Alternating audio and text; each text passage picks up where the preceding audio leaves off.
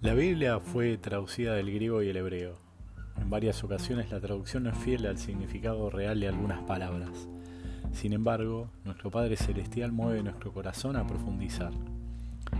En Mateo 17:20 dice, y Él les dijo, por vuestra poca fe, porque en verdad os digo que si tenéis fe como un grano de mostaza, diréis a este monte, pásate de aquí a allá y se pasará, y nada os será imposible.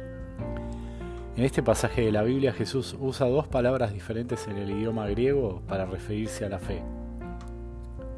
Cuando dice poca fe, en realidad usa la palabra oligopistos, que significa fallar al escuchar la voz de Dios, no tener confianza en lo que Él dice o simplemente no tener interés.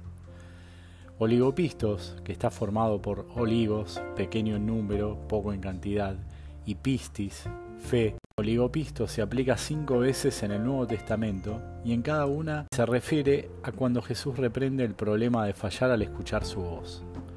Otro pasaje donde encontramos este ejemplo, Él les dijo, ¿por qué teméis, hombres de poca fe? Entonces levantándose, reprendió los vientos y al mar, y se hizo grande bonanza. Esto está en Mateo 8:26. En la palabra fe que usa para describirla como un grano de mostaza es la palabra pistis. Se refiere a la fe que no puede nacer por voluntad humana. Hay una estrecha relación entre la oración en el espíritu y la fe.